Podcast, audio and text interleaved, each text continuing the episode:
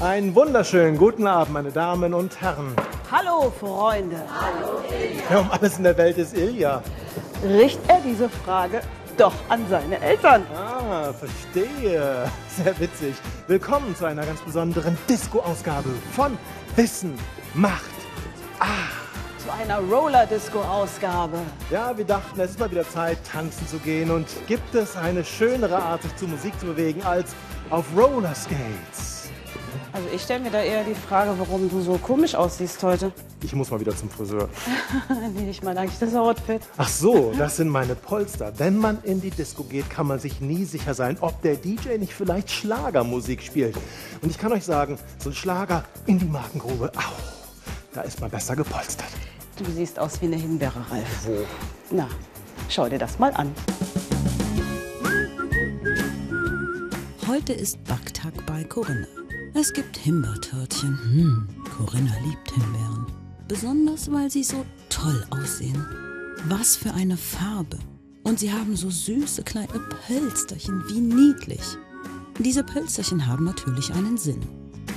Na klar, damit die Himbeeren so knuffig aussehen können. Ja, aber es gibt noch einen anderen. Echt? Welchen denn? Um das zu erklären, braucht man ein paar Kirschen. Und ein paar Kirschbaumblüten. Eine Kirschblüte ist sehr hübsch und sehr interessant aufgebaut. Sie besteht aus fünf Kronblättern, vielen Staubblättern, das sind diese Fäden hier, und einem Fruchtblatt, das wiederum aus einem langen Griffel und der Narbe obendrauf besteht. Im Blütenboden sitzt außerdem der Fruchtknoten. Innen befindet sich eine Samenanlage mit einer Eizelle drin. Die Staubblätter produzieren Blütenstaub.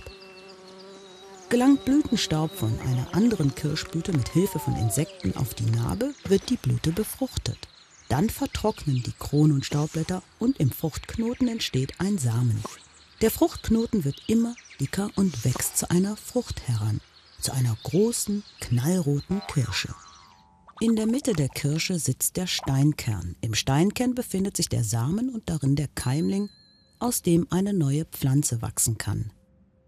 Aber was hat die Kirsche nun mit der Himbeere zu tun? Hm.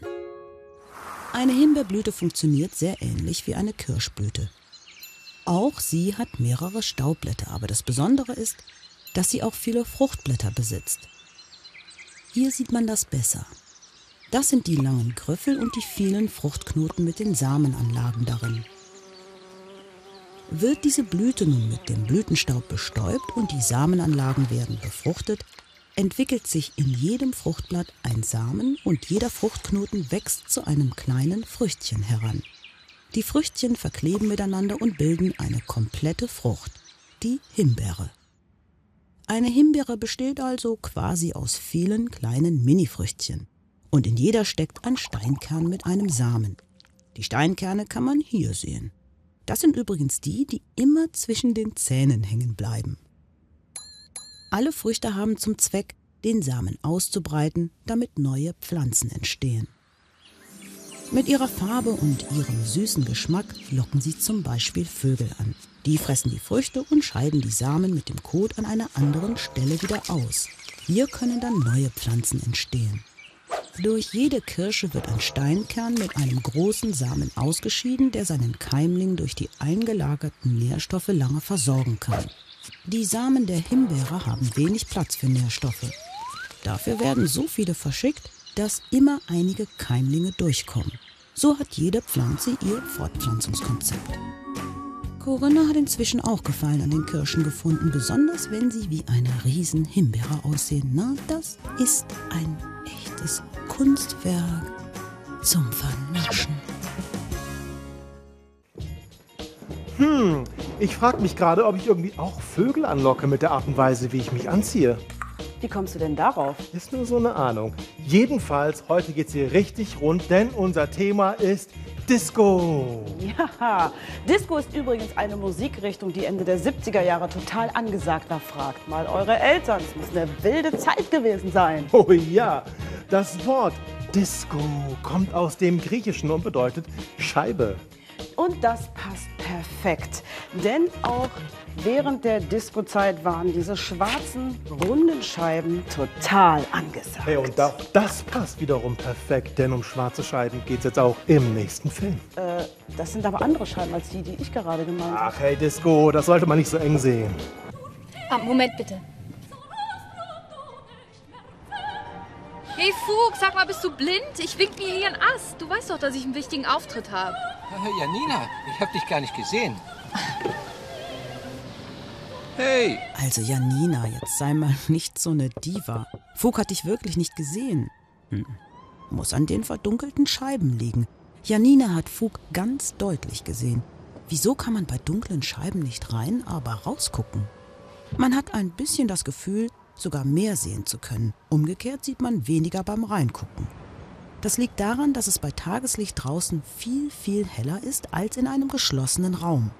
Das Auge passt sich an die Helligkeit der Umgebung an und kann Dinge, die im Dunkeln liegen, nicht mehr wahrnehmen. Die Stärke der Helligkeit kann man messen, und zwar in Lux. Das ist lateinisch und heißt Licht. Die Einheit Lux beschreibt, wie stark der Lichtstrom ist, der auf eine Fläche trifft. Eine Kerze entwickelt in einem Meter Abstand eine Beleuchtungsstärke von einem Lux. Lesen ist bei dieser Beleuchtung gerade noch möglich. Bei leichter Bewölkung beträgt die Beleuchtungsstärke knapp 40.000 Lux. Das Messgerät zeigt zwei Nullen nicht an, weil die Zahl so groß ist. Eine stark verdunkelte Scheibe lässt nur 5% des sichtbaren Lichts durch. Janinas Auge nimmt von der Außenwelt noch 2000 Lux wahr. Das sind viermal so viel wie im Auto denn da sind es nur 500 Lux. Deshalb kommt es uns nur so vor, als könnten wir durch die getönte Scheibe alles etwas deutlicher sehen. Anders ist es, wenn wir von draußen nach drinnen gucken. Denn von den 500 Lux im Auto kommen nur noch 25 Lux in Fuchs Auge an. Das ist so viel weniger als die 40.000 Lux draußen, dass es nicht wirklich wahrgenommen werden kann. Es gelangt einfach viel zu wenig Licht ins Auge, denn das passt sich ja an die Lichtverhältnisse der Umgebung an. Die fast schwarze Oberfläche schluckt das wenige Licht, das durch die Scheibe von innen nach außen fällt. Außerdem bietet sie mehr Privatsphäre und lässt weniger Wärme ins Wageninnere. Man kann die Sicht aber verbessern, indem man sein Sichtfeld mit den Händen verkleinert und nah an die Scheibe herangeht. Dadurch verringert man die Lichtstärke von draußen und kann wieder viel mehr vom Innenraum sehen. Was sich bei Janina besonders lohnt. Nie wieder soll eine dunkle Scheibe zwischen den beiden sein. Es sei denn, Janina ist mal so richtig sauer auf Fug. Aber jetzt erstmal gemeinsam zum Auftritt in der Oper. Zurück zu Charis schwarzen Scheiben. Hey, Alliteration. Rasend richtig, Ralf. Diese Scheiben nennt man übrigens Schallplatten, denn lange bevor es CDs oder MP3 gab, wurde die Musik auf solchen Schallplatten gespeichert. Wenn man so eine Schallplatte unter das Mikroskop legt, und das haben mal die netten Leute von der RWTH Aachen für uns gemacht, dann sieht man ganz viele winzig kleine Rillen. Hier in diese Rillen sind die Töne in den Kunststoff reingepresst, die man auf der Schallplatte gespeichert hat. Kleine Preisfrage. Wie viele Rillen hat denn so eine Schallplatte? Ich nehme dich. Ja, zwei. Eine vorne und die zweite hinten. Diese Antwort ist richtig. Was übrigens aussieht wie viele Rillen, ist in Wahrheit eine Spirale. Das kann man sich so vorstellen. Schallplatte und ein Strich macht eine Spirale. Und damit man natürlich die Platte jetzt noch hören kann, braucht man einen Plattenspieler. So ein Plattenspieler hat hier einen Tonabnehmer, dieser Arm. Vorne am Ende des Tonabnehmers ist eine winzig kleine Nadel. Und äh, diese Nadel kann aus Metall sein. Es gibt aber auch Diamant- oder Saphirnadeln. Es gibt auch Tonabnehmer mit Laser. Diese Nadel hier mal der Vergrößerung, die wird von der Rille in der Schallplatte in Schwingung versetzt und erzeugt ganz schwache elektrische Ströme.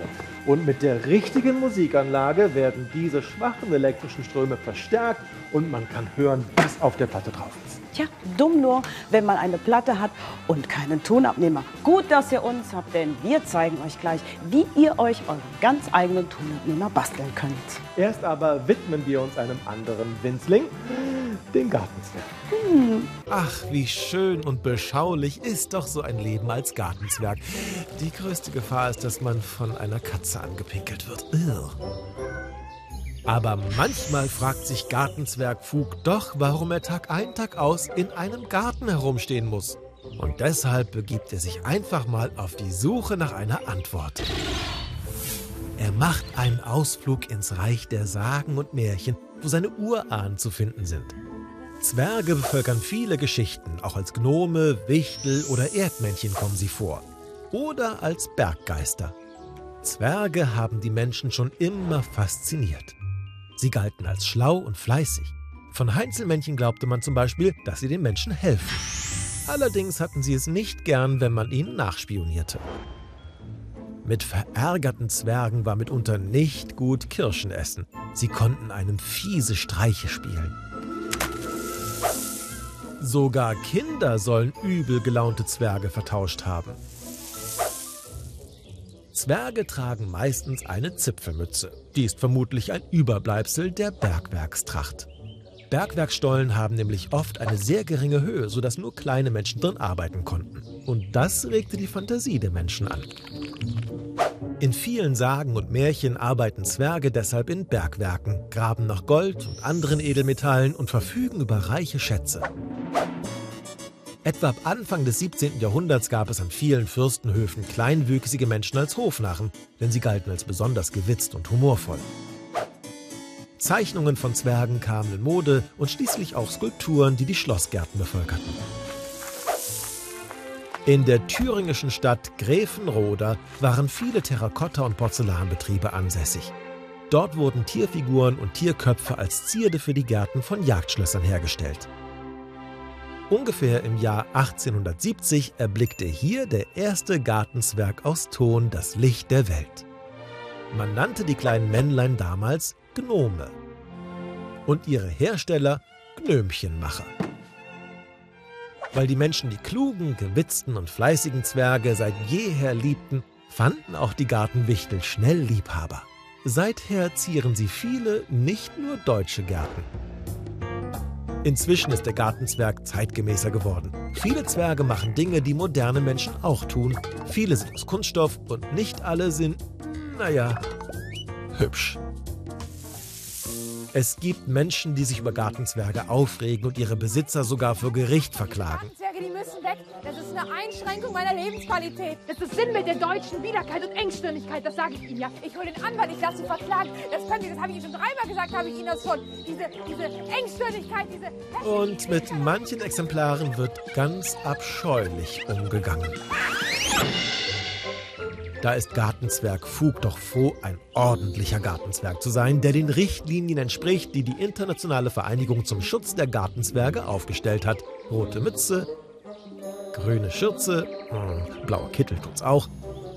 Nicht größer als 68 Zentimeter. Äh, Moment.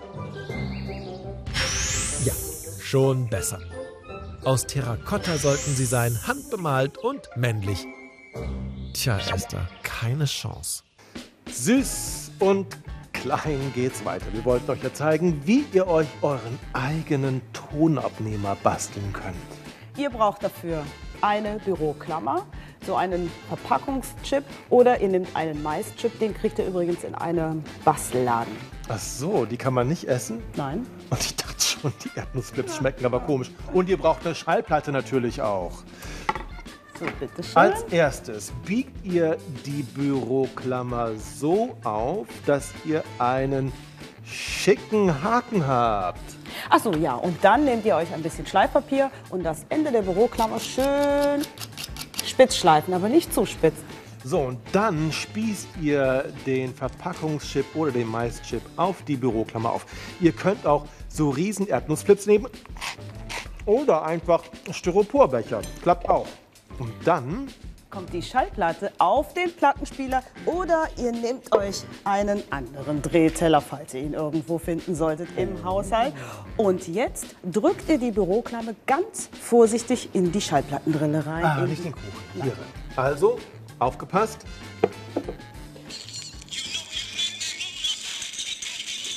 Ah, toll. Es gibt keine bessere Art, Schallplatten zu zerkratzen. Kommt mir irgendwie bekannt vor. Kein Wunder, ist auch eine alte Platte von mir. Und ich dachte schon, du hättest ein Déjà écouté Einen schon gehört? äh, oder zumindest ein Déjà-vu. Das habe ich jetzt tatsächlich. Ich will nur sagen, wo das ist. Ah ja, das kenne ich. Und dann links rum? Ja.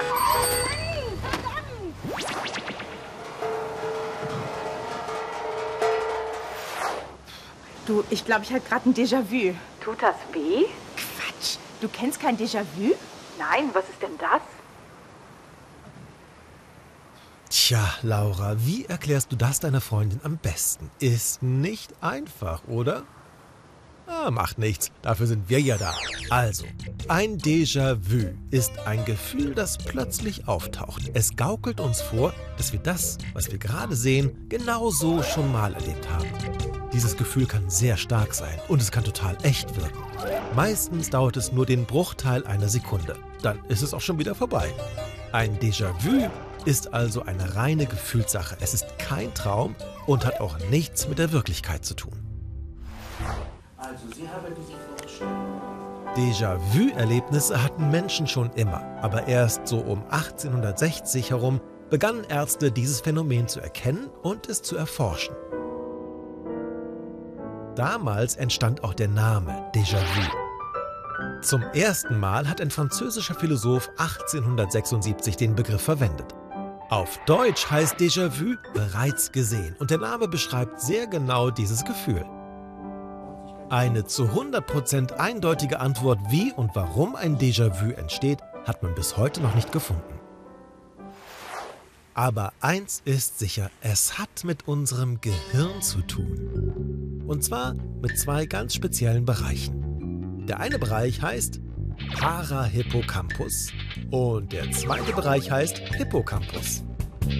Der Hippocampus speichert alles ab, was wir wahrnehmen. Gleichzeitig sendet er ein Signal an den Parahippocampus, der bei bekannten Sachen ein Gefühl von Vertrautheit erzeugt, bei unbekannten Sachen ein Gefühl von Unvertrautheit. Wenn beide Bereiche zusammenarbeiten, dann können wir gut einschätzen, ob wir das, was wir gerade erleben, schon kennen oder ob es neu für uns ist. Was aber passiert in unserem Gehirn bei einem Déjà-vu? Gehirnspezialisten haben da einige Theorien. Eine halten sie für sehr wahrscheinlich. Bei einem Déjà-vu hat der Hippocampus einen winzigen Aussetzer. Warum er den hat, weiß man nicht. Jedenfalls kann er für einen kurzen Moment nicht einordnen, ob er das Wahrgenommene schon kennt oder nicht. Wenn er aber vor diesem Aussetzer dem Parahippocampus das Signal geschickt hat, ja, ein Teil dieser Situation kommt mir irgendwie vertraut vor, dann entsteht das Gefühl der Vertrautheit. Da der Parahippocampus nur für einen Moment alleine arbeitet, ist nur noch dieses Gefühl da.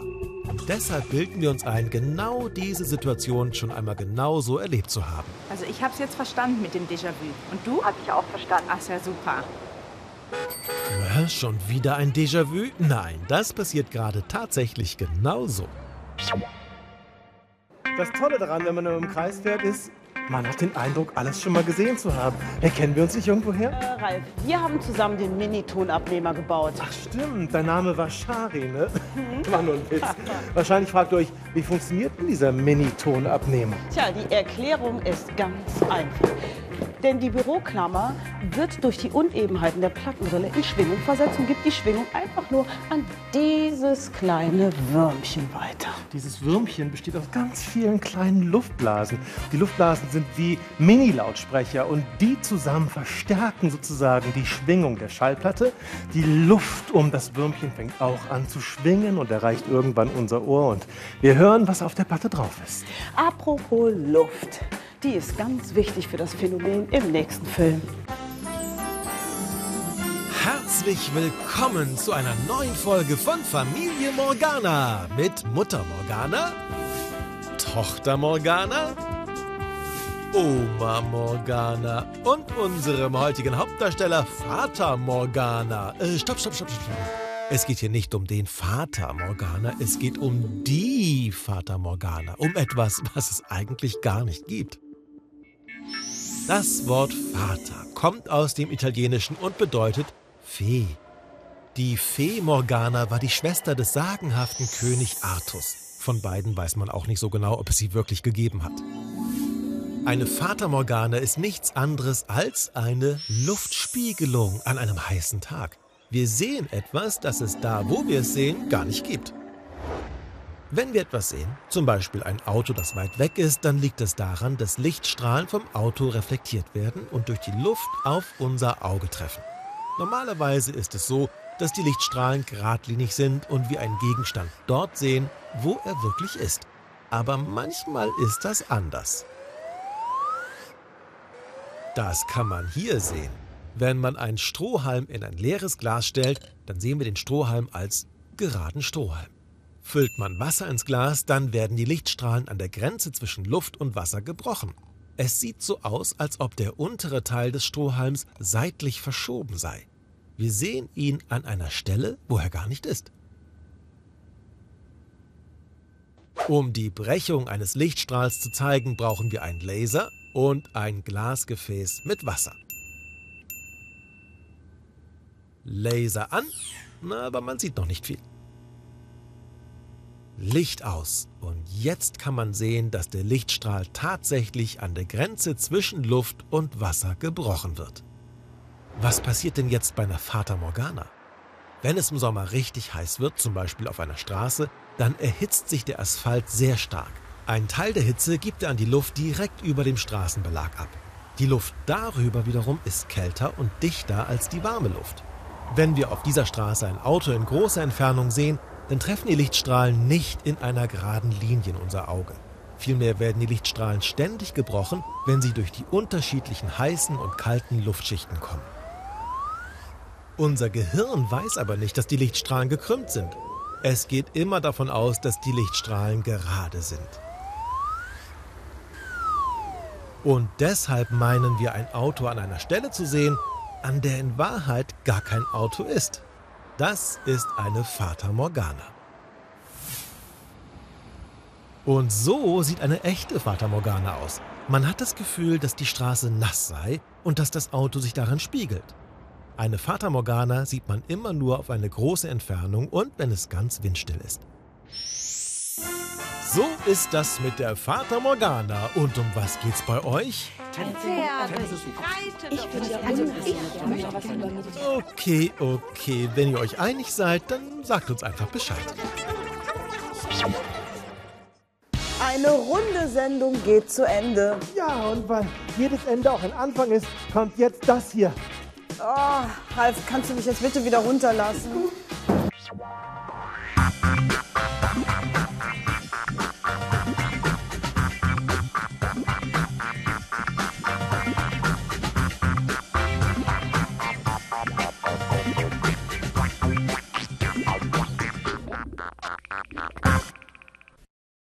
Hallo und herzlich willkommen, liebe Zuschauer. Und liebe Zuschauerinnen, nachdem wir in der letzten Sendung total erfolgreich, spektakulär auf Rollerskates hier durchs Studio getanzt sind, haben wir uns gedacht, heute machen wir was noch abgefahreneres.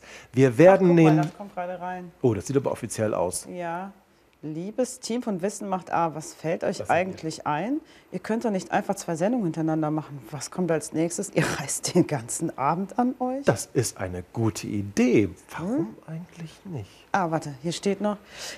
Ihr lest jetzt noch schnell eure Internetseite vor und dann war es das verstanden. Boah. Da ist aber jemand sauer. Na gut, dann unsere Internetadresse lautet. www.wissenmachta.de Wir haben es versucht, zwei Sendungen hintereinander. Schade, vielleicht beim nächsten Mal. Macht's gut, tschüss. Dabei wäre das so toll gewesen, was wir vorhatten. Ja. Also unglaublich spektakulär. Evil Knievel ist ein Nichts gegen das, was wir vorhatten. Es, äh, wir haben dafür extra draußen im riesengroßen Salzwassertank Haie.